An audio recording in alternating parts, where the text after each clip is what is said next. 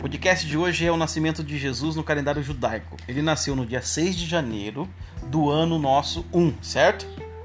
E ele foi crucificado no dia 3 de abril do ano 33, que ele morreu com 33 anos, né? Como diz a Bíblia. E três meses. E três meses. E ele ressuscitou no dia 6 de abril do ano 33. 33. Então, ou seja, não se comemora o Natal os evangélicos que dizem ser evangélicos, porque a data quando Jesus nasceu no calendário judaico é 6 de janeiro e não 25 de de... ou 24, 25 de dezembro, igual as pessoas falam. Certo? Certíssimo. Então, passar bem, senhoras e senhores cristãos. Vai aprendendo cada vez mais. Esse é o nosso podcast de hoje.